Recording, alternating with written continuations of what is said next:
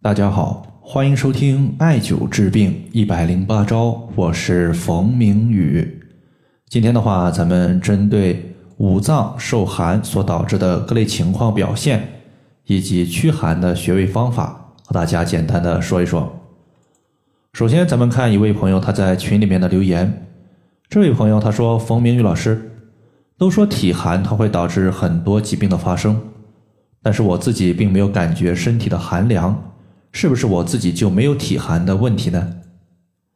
在这里呢，大家要注意一个问题，就是身体有寒气，它并不一定会表现为怕冷的症状。就像生活中，我们可能有钱，但是一定会开豪车、穿名牌吗？不一定，对吧？人体的五脏六腑，它一旦出现寒邪入侵的情况，表现的问题实际上是多种多样的。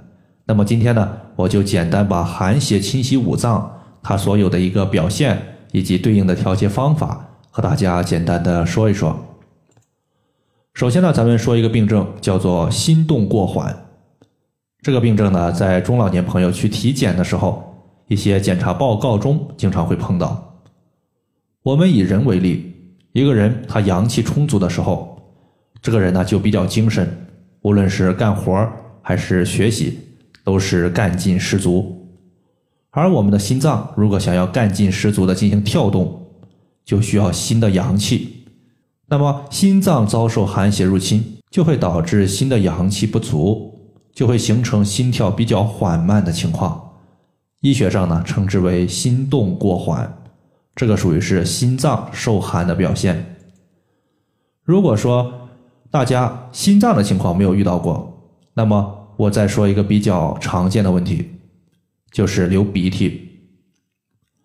尤其是大家感觉自己没有感冒，但是呢，在外出的时候，由于天气寒凉，自己的鼻子呢就会不由自主的往外流淌一些清晰状的鼻涕。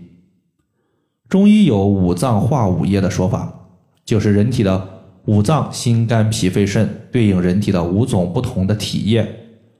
其中鼻涕它是鼻子分泌的粘液，有润泽鼻窍的功能，而鼻为肺之窍，故而呢鼻子它对应的就是涕这个液体。肺的阴阳平衡时，那么鼻涕润泽鼻窍，让它流的时候它流，让它不流的时候它就不会外流。但是呢，一旦肺受到风寒的一个入侵，就会形成流鼻涕的情况。这个呢。就表明我们的肺出现问题了，这是第二类流鼻涕、清鼻涕的时候和肺有关。那么在上面呢，我们说了五脏化五液，其中呢鼻子它对应的是涕这个液体，而口中的液体呢，大家会发现它有粘稠状的，也有清晰状的。比如说唾液就有清晰和粘稠之分。中医认为呢，口中较清晰的，我们称之为涎。比如说，我们遇到美味食物的时候，有的时候会不由自主的流出口水，那么这个呢，就是咸的组成部分。如果一个人他的口中清晰状的咸特别多，会不由自主的外流，这个属于是什么原因呢？其实呢，在《黄帝内经》的病机十九条之中有所记载，叫做诸病水液澄澈清冷，皆属于寒。也就是说，澄澈清冷，它指的就是这个液体既透明又稀薄。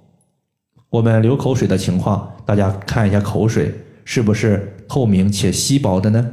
很明显是的。所以说呢，清晰为寒，所以说黄色粘稠的为热，故而呢，口中的咸液过多，属于是脾胃虚寒它的表现。这是第三个。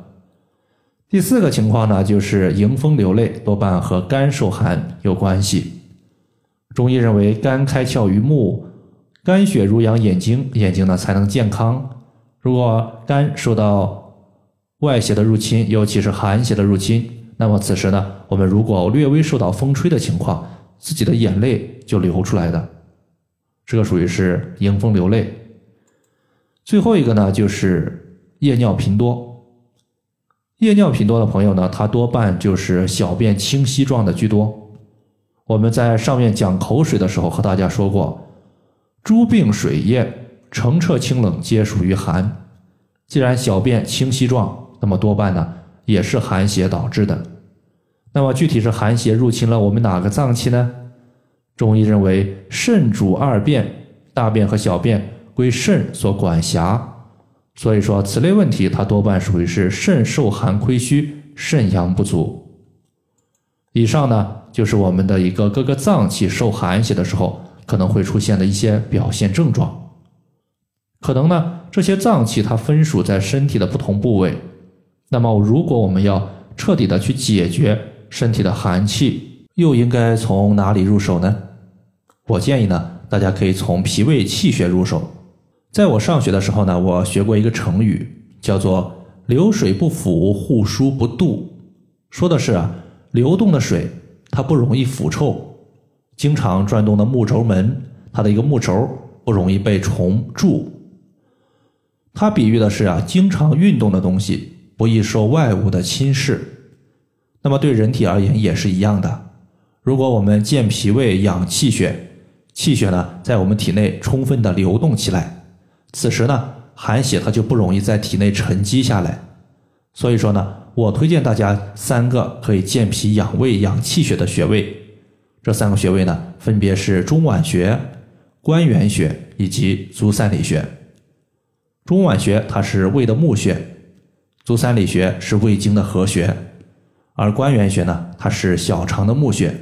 三者呢，它都有这些就是帮助消化、吸收营养的功效。最后的话，我把这三个穴位所在的位置。和大家简单的说一说，第一个中脘穴，它在肚脐上四寸的位置。找到肚脐之后，顺势向上推，可以找到一块骨头，这块骨头和肚脐连线的二分之一就是中脘穴。关元穴呢，它在肚脐下三寸的地方。足三里穴呢，它是我们的一个屈膝九十度的时候，在膝盖骨的外侧有一个凹陷，从这个凹陷。向下两三寸的地方就是我们的足三里穴。